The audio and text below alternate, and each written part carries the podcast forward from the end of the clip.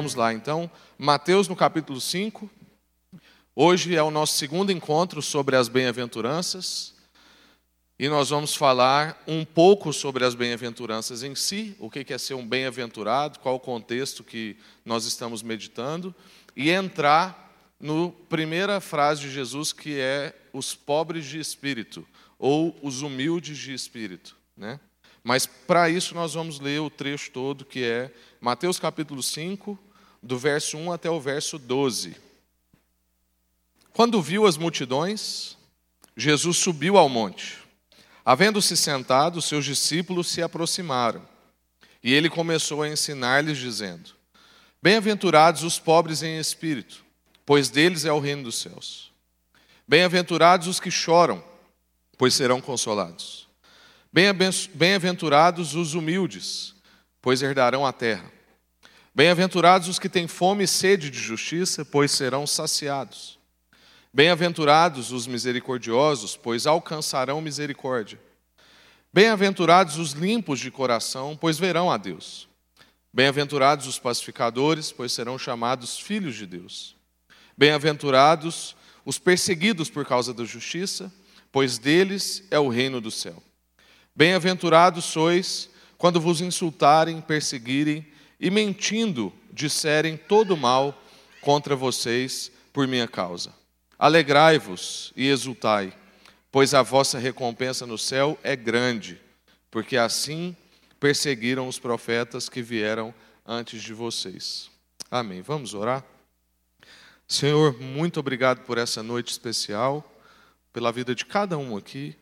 Obrigado pela mesa posta, pela disposição dos irmãos que servem, que querem entrar na escala do lanche. E isso é o que vai fazer na família é a gente ir assumindo responsabilidades, e aqui a gente tem muita gente assim, e a gente louva por isso. Obrigado por essa palavra, e agora a gente se expõe a ela e quer mesmo, ó Deus, ser abençoado pelo Senhor. Então, em nome de Jesus, que o Senhor possa mesmo falar o nosso coração, quebranta o nosso coração. Peço para que o Senhor também nos livre das distrações, para a gente não ficar distraído talvez com o celular ou com os nossos problemas, viajando na nossa cabeça, mas que a gente esteja mesmo totalmente aqui, inteiros, para o que o Senhor quer falar e fazer nessa noite, em nome de Jesus.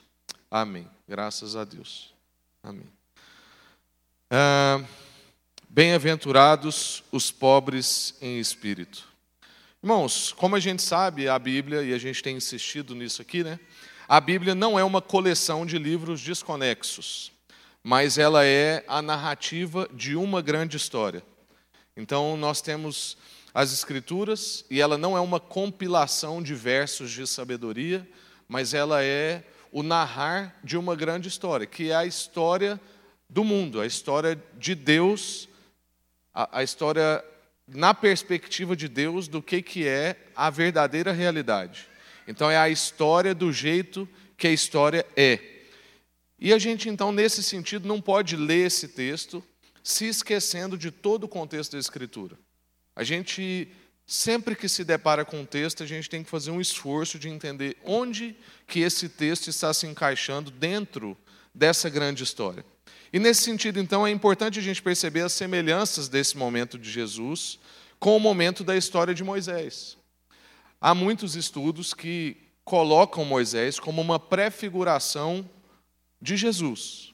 Claro que ainda não perfeito, porque Moisés teve vários problemas. Assim como José também, no Antigo Testamento, é um tipo de Jesus, mas tem vários problemas. Né? Uma vez eu falei isso no final do culto, uma irmã me perguntou assim: qual o problema de José? José era um santo. Assim, irmã, tem muita coisa que ele podia ter evitado e que ele agiu por carência, né? ficar querendo contar sonho para os outros, fazer inveja nos irmãos, entre outras coisas. Né? Mas aqui o assunto não é José. É importante a gente perceber que há várias semelhanças aqui com a história de Moisés. Por isso que é importante a gente ler desde o verso 1, porque diz que quando Jesus viu as multidões, ele subiu num monte, sentou e os seus discípulos se aproximaram. E a gente sabe que esses discípulos são doze discípulos. E aí Jesus então começou a ensinar para eles alguns, alguns ensinamentos que nós podemos traduzir depois, um pouco mais na frente da narrativa dos evangelhos, como os mandamentos que Jesus resumiu. Ame, ame a Deus sobre todas as coisas e ame ao próximo como a você mesmo. Então, o que nós temos aqui é basicamente Jesus no monte, a semelhança de Moisés no monte, é, passando mandamentos, bem mais resumido do que Moisés, mas também dirigindo-se ao seu povo e com doze discípulos, que também traduz as doze tribos. Então nós temos aqui algumas semelhanças com o Antigo Testamento e nós precisamos entender isso agora, então, como o selar de um novo tempo na história. Então, se antes o povo de Deus era um povo étnico, que era Israel, agora o povo de Deus, novo povo, é a igreja. Então a igreja é o novo Israel de Deus, é o povo separado de Deus para uma referência na sociedade, assim como era o povo de Israel. Às vezes a gente vai confundindo isso, achando que o povo de Deus é um povo separado, no sentido de que ele é um povo alienado ou de que não se mistura. Mas a verdade é que a separação, quando, Jesus, quando Deus está usando esse termo, é uma separação no sentido de referência. Então é porque a gente tem que olhar duas pessoas, elas estão próximas, elas até talvez se parecem na sua vestimenta, mas a gente consegue perceber uma separação. São pessoas distintas, porque as suas decisões são diferentes, o jeito que lida com o seu cônjuge é diferente, o jeito que cria filho é diferente, o jeito que toma decisões é diferente. E esse é um povo separado. A melhor palavra, irmãos, para a gente traduzir bem-aventuranças, que é aí onde, depois que narra isso, né, que Jesus está num monte, senta, começa a ensinar, os discípulos se aproximam, e ele começa com as bem-aventuranças. A melhor palavra para a gente traduzir isso é bênção. Apesar de que muita gente traduz isso como felicidade. Mas ainda que muita gente utilize a palavra feliz, ela ainda é pouco para o tamanho do conceito que Jesus está querendo trazer aqui. Bênção não se pode reduzir no termo felicidade. Porque tem muita bênção de Deus que talvez alguém não interprete como uma completa felicidade. E tem muita felicidade que a gente interpreta como felicidade que é muito pouco perto da maior bênção que Deus nos deu, que a gente viu, por exemplo, no domingo agora que passou, que é a nossa aproximação com Deus. Portanto, irmãos, talvez felicidade não seja a melhor palavra principalmente pelo desgaste que ela tem na nossa sociedade hoje, porque todo mundo quer ser feliz, fala-se de felicidade em propaganda de banco, e fala-se de felicidade em propaganda de colchão, e fala-se em felicidade em propaganda de férias, mas isso vai fazendo com que o termo vai perdendo o seu sentido e o seu valor. Talvez uma palavra mais próxima do contexto seria abençoados, já que bem-aventurança se traduz melhor por bênção. Isso não sou eu que estou dizendo, os melhores comentários bíblicos sobre o Sermão do Monte vão enfatizar a mesma coisa. Então, nesse contexto seria abençoados são. Então, abençoados são os pobres de espírito. Abençoados são os que têm fome e sede de justiça. E que bênção que é essa? São abençoados, mas que bênção é essa? É a bênção de possuir o reino dos céus e herdar a terra. Então a gente vai perceber em duas dessas ênfases que essas bem-aventuranças estão contrastadas, então você assume uma bem-aventurança e há uma consequência disso. Uma delas é herdarão o reino dos céus. A outra é herdarão a terra. Ou seja, é um negócio que funciona na nossa vida para depois e para agora, que é o que a Bíblia trabalha como um paradoxo que nós chamamos de o já e o ainda não da igreja. Então ela já é completamente perfeita em Cristo, já tem todas as bênçãos nas regiões celestiais, como está escrito em Efésios 1, mas ainda não é na sua plenitude de quando será quando Jesus vier na sua segunda vinda. Então é o paradoxo das Escrituras em relação à nossa plenitude, de que é para depois, mas é para agora. Então nós vamos, esses bem-aventurados já herdaram o reino dos céus, mas ainda não mas herdaram a terra, e isso já é para agora. Ser abençoado, então, significa basicamente a gente ser aprovado. Então, quando Jesus está dizendo, olha, abençoados são, ou bem-aventurados são, ou felizes são, o que está dizendo é que nós somos aprovados, temos a aprovação de Deus quando somos esse povo que fomos chamados para ser, como, por exemplo, pobres de espírito. A gente vivendo dentro de uma realidade, então, na qual Deus é o Senhor, e Deus é quem governa tudo, inclusive governa a nossa vida, as nossas decisões, diante dessa afirmação, então não pode haver uma bênção maior do que essa. ser aprovado por Ele. O problema é porque no nosso coração há outras coisas que não ser aprovado por Deus. Então, quando eu falo isso, parece que é pouco. Fica parecendo que é tipo assim, Rafael, mas fala mais. E a prosperidade material? E as coisas que eu vou conquistar? E o inimigo que eu vou vencer? Essa semana eu escutei um, irmãos, misericórdia, que um fulano aí, pastorei em algum lugar, disse que Deus vai te abençoar tanto, te prosperar tanto, que o seu vizinho vai ter inveja de você. irmão, que bênção é essa, irmão? Isso não é uma bênção, não, isso é uma maldição. Ficar gente invejosa de você, na verdade, você tem que ser luz. As pessoas não têm que ter medo de você, não têm que ter inveja de você. Na verdade, as pessoas têm que desfrutar da sua vida. Nós somos a semelhança do cordeiro, nós somos posto à mesa para as pessoas tomarem coisas nossas. Mas não tomar porque estão tomando, tomar porque a gente está entregando. Foi assim que Jesus nos ensinou. Mas, irmãos, a verdade é que se a gente então assumir essa realidade na nossa vida, que diz que Deus é o Senhor, o governador, é a coisa mais importante que nós temos, e nós não tínhamos problema maior do que uma distanciação de Deus, uma impossibilidade de relacionar com Deus como divindade, muito menos com Deus como Pai que é o que Jesus veio revelar para nós. E agora nós podemos, então, se nós entendemos que essa é a realidade, não há bênção maior para a nossa vida do que ser aprovado por Deus. Então, abençoado é ser aprovado. Então, se, se bênção de Deus significa mais para nós do que a aprovação das outras pessoas, a aprovação de alguém que eu admiro, a aprovação nas redes sociais, a aprovação do meu pai, a aprovação de, de uma pessoa que eu amo muito. Se a bênção de Deus significa para mim mais do que essas coisas, então as bem-aventuranças vão falar profundamente ao nosso coração. E aí você vai poder ser muito ministrado por cada reflexão que a gente vai trazer aqui, inclusive essa que a gente já está trazendo hoje. Então, na perspectiva de Jesus, é importante a gente entender também com essa afirmação que ele não está dizendo que nós seremos felizes.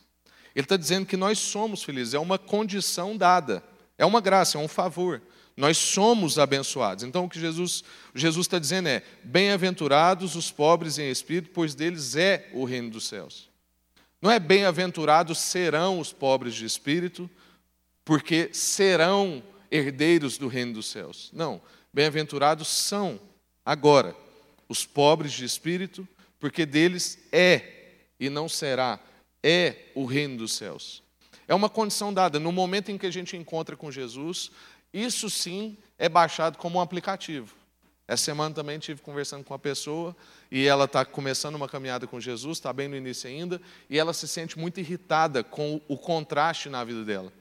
Porque ela lê as Escrituras e ela sabe que ela deveria ser de tal jeito, mas os desejos dela ainda não estão tratados conforme tem que ser tratado. E ela fica assim, Rafael, essa crise ela é normal, porque eu vejo outras pessoas assim que já caminham com Jesus há algum tempo e parece que algumas coisas para elas são tão mais fáceis do que para mim. Eu falei assim, irmã, infelizmente, essas coisas não é igual a um aplicativo que puf, faz o download e acabou. Bem que eu queria. Encontrei com Jesus, a Bíblia entra na minha cabeça, molda meu coração e pronto. Mas Deus escolheu, não sei porquê também, mas escolheu trabalhar no processo.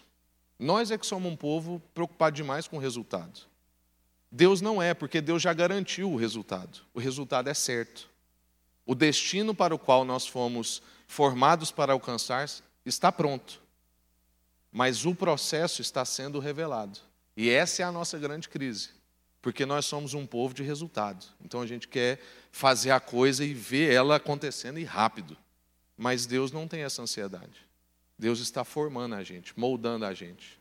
As imagens que ele usa, inclusive, são imagens assim, como um barro sendo formado. Vai trabalhando, demora tempo, tem que molhar, aí depois espera secar um pouco, aperta de um lado, aperta do outro. Se não ficou bom, quebra e faz de novo. Porque Deus não tem essa pressa toda que às vezes a gente tem. Então Jesus está falando para nós que felicidade, se a gente fosse colocar nesse termo mais raso, que seria que felicidade, é algo que está posto para nós, dado a nós. A gente é que vai se confundindo com os conceitos do sistema e os conceitos da sociedade, e a gente vai achando que o que a gente já tem com Deus é pouco. Mas, irmão, se a gente tem paz com Deus, se nós somos abençoados, se nós fomos aproximados e somos aprovados por Deus, não há algo mais sublime para a gente buscar. É porque para nós outras coisas vão entrando na frente. Então a gente precisa se apresentar diante de Deus para que Deus vai tratando isso no nosso coração e isso seja uma prioridade, para que esse entendimento de ser aprovado por Deus não se deixe tomar por nenhuma outra coisa que a gente acha que é uma bênção superior. Agora, aqui é importante a gente entender que, ao contrário dos dons do Espírito, que ele distribui é, dons diferentes para membros diferentes do corpo, o mesmo Espírito está interessado em produzir todas as graças dessas bem-aventuranças em todos nós. Então, essas bem-aventuranças não são para alguns, como, por exemplo, dons específicos que estão lá em Coríntios, estão lá em Efésios. As bem-aventuranças é para todos nós, é para a igreja. Então, nós precisamos entender que o que está colocado aqui é para mim e é para você. A gente não pode fugir da nossa responsabilidade de almejar essas bem-aventuranças todas. E diante disso, então, eu não posso confundir prazer com felicidade, ou as coisas boas da vida com felicidade, ou com ser abençoado. Porque tem coisa que não dá prazer, mas que a gente é extremamente feliz fazendo. Então, por exemplo, se eu pedir para o Vitinho é, lavar o carro comigo, vai dar bem mais trabalho do que eu lavar o carro sozinho. Não vai ser um momento totalmente prazeroso, porque em muitos momentos eu vou refazer serviço, eu vou corrigir coisas que ele está fazendo. Em algum momento ele vai fazer uma coisa que não deve, eu vou ter que brigar com ele. Nem por isso eu deixei de ter um momento abençoado, um momento feliz. Eu estou alegre fazendo aquilo, ainda que não seja prazeroso. Se eu pedir para o. Agora o Vitinho ainda está muito novo, mas daqui três anos, se eu pedir para o Vitinho fazer um arroz, pode ser que seja o pior arroz do mundo mas eu vou estar feliz comendo aquele arroz sem o menor prazer. Mas feliz, porque meu filho está assumindo responsabilidade, está indo lá fazendo arroz. A Aurora vai ser diferente, porque mulher tem mais jeito com isso. Né? A Aurora, daqui uns quatro anos, já dá para eu pedir para fazer um arroz. Brincadeira. Mas, irmãos, diante de tudo isso que a gente conversou, eu queria que a gente começasse agora a caminhar para uma segunda parte e, e ir avançando até a conclusão que é a gente perceber duas coisas importantes dentro disso tudo que nós estamos conversando e especificamente no ponto pobres de espírito. Primeira coisa, nós somos uma comunidade contraste. Então, o Sermão do Monte, as bem-aventuranças, estabelece um contraste cultural. Não dá para a gente ser um povo igual aos outros povos. Jesus está apresentando para nós o contraste cristão perante a sociedade. A igreja como a referência de Deus no mundo um povo separado. A gente não pode perder isso, a gente não pode conformar, não podemos ouvir comentários do tipo: ah, não, mas você é igual a todo mundo. Quando você talvez se posicionar diante de alguma coisa e a pessoa falar assim: não, mas você é igual a todo mundo. Não, a gente não pode aceitar isso para a nossa vida. Porque nós não somos iguais a todo mundo. Nós somos um outro povo. Nós somos um povo separado. Há uma referência sobre nós. Nós somos diferentes no nosso pensamento e no nosso comportamento. Nós temos a orientação de Jesus sobre como viver. Está aqui. A orientação de Jesus sobre como a gente viver. Nós temos os mandamentos para a gente seguir e não os padrões que nos cercam. Tem que haver um contraste com o mundo na nossa vida. Essa semana foi interessante porque domingo eu preguei aqui, algumas pessoas devem ter escutado, e aí na segunda-feira eu vi uma postagem do Ai. Chapolin Sincero, no Instagram. E é um perfil influente. Essa postagem especificamente tinha quase 180 mil curtidas, fora não sei quantos compartilhamentos. E a postagem, e tinha várias pessoas é, de igreja, né, gente crente, com, comentando, compartilhando, colocando no seu stories. E a mensagem do Chapolin Sincero era assim: nada melhor do que conquistar o seu dinheiro, é, fazer a sua independência, eu não sei literalmente o que era agora, para não precisar depender de ninguém, não dar satisfação para ninguém. e viver a minha própria vida. E aquilo era exatamente o contrário do que a gente compartilhou aqui no domingo. E tinha gente que estava aqui domingo e que colocou aquilo no seu stories. Eu falo assim, irmãos, onde a pessoa está quando a gente está compartilhando? Porque isso não é o que Deus tem para nós. O que Deus tem para nós é a morte da nossa individualidade em favor da nossa comunidade. O que Ele tem para nós é a gente não tomar decisão sozinho, mas tomar decisão em conselho.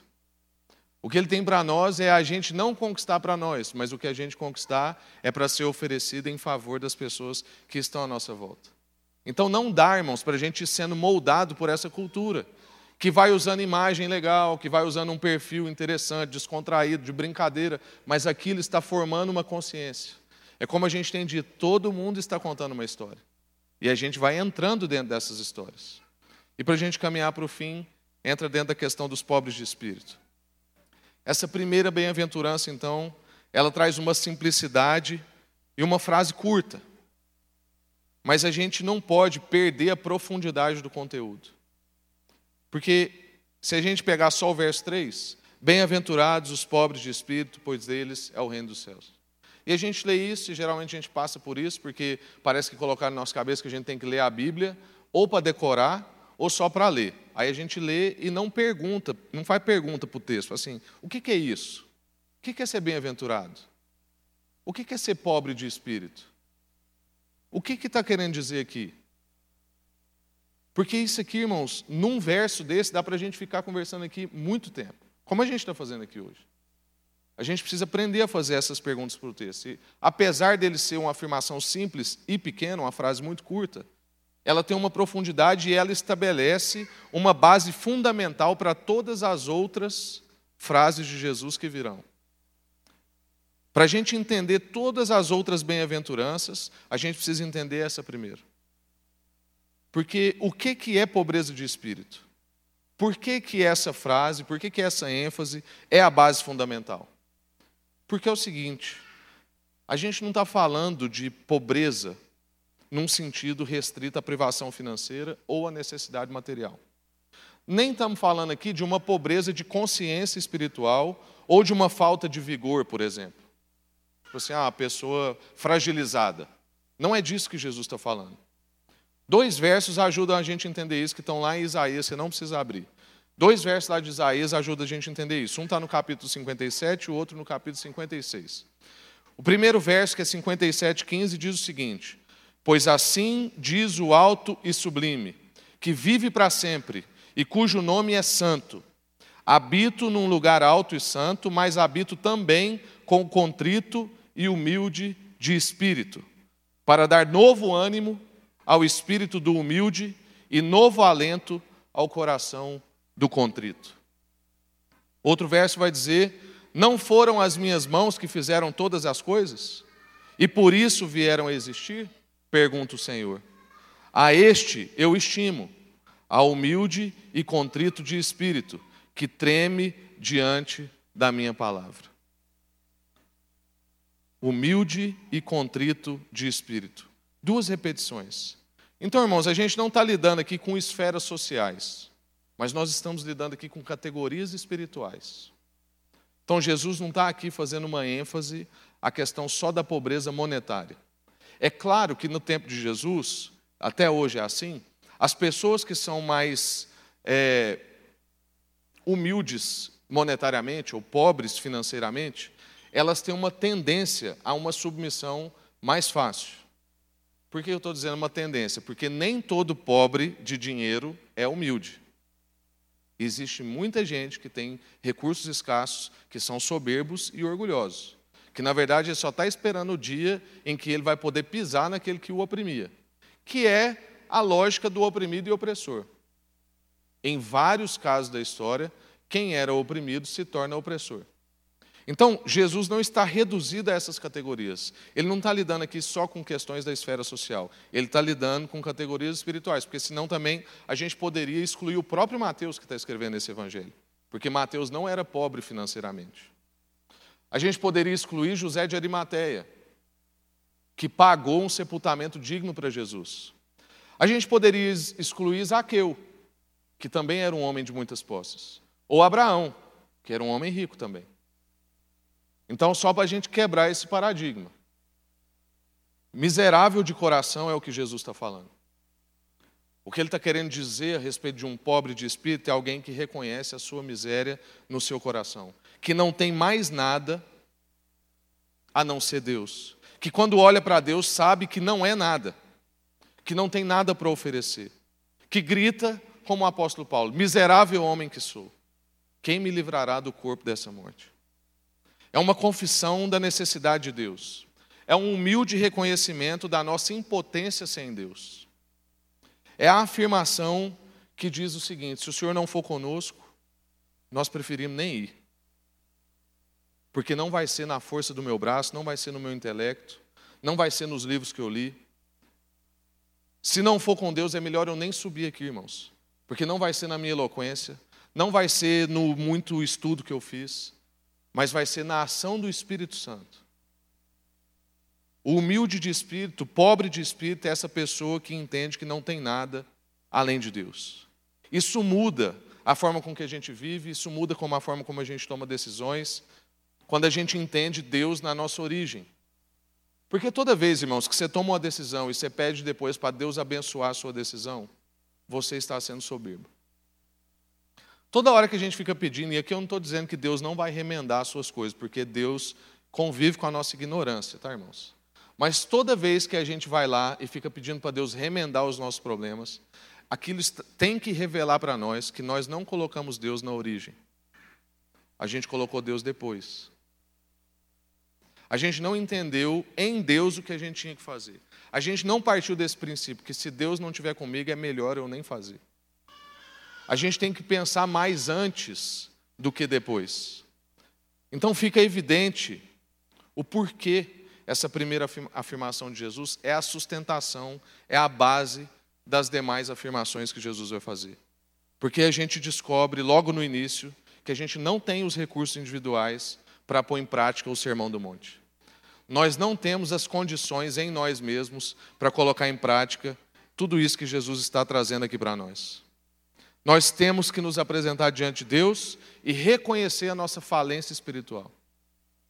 Reconhecer que eu não consigo buscar a Deus, a menos que Deus me atraia.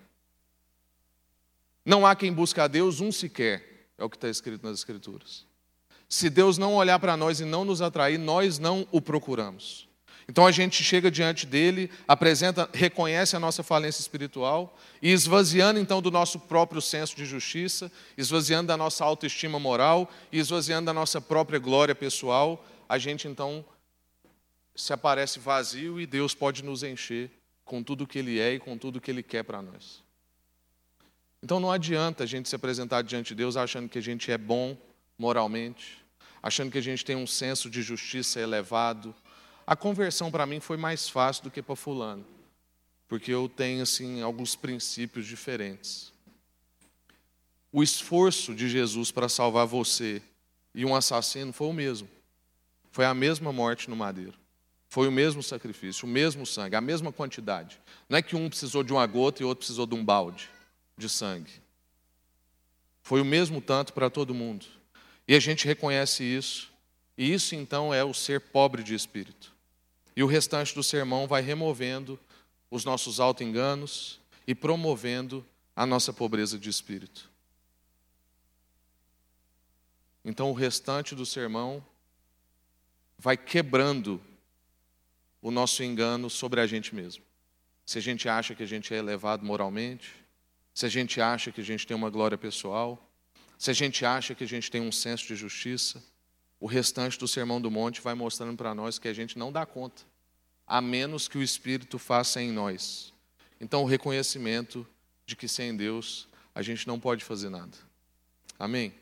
Isso é ser pobre de espírito. Isso é ser um abençoado pobre de espírito.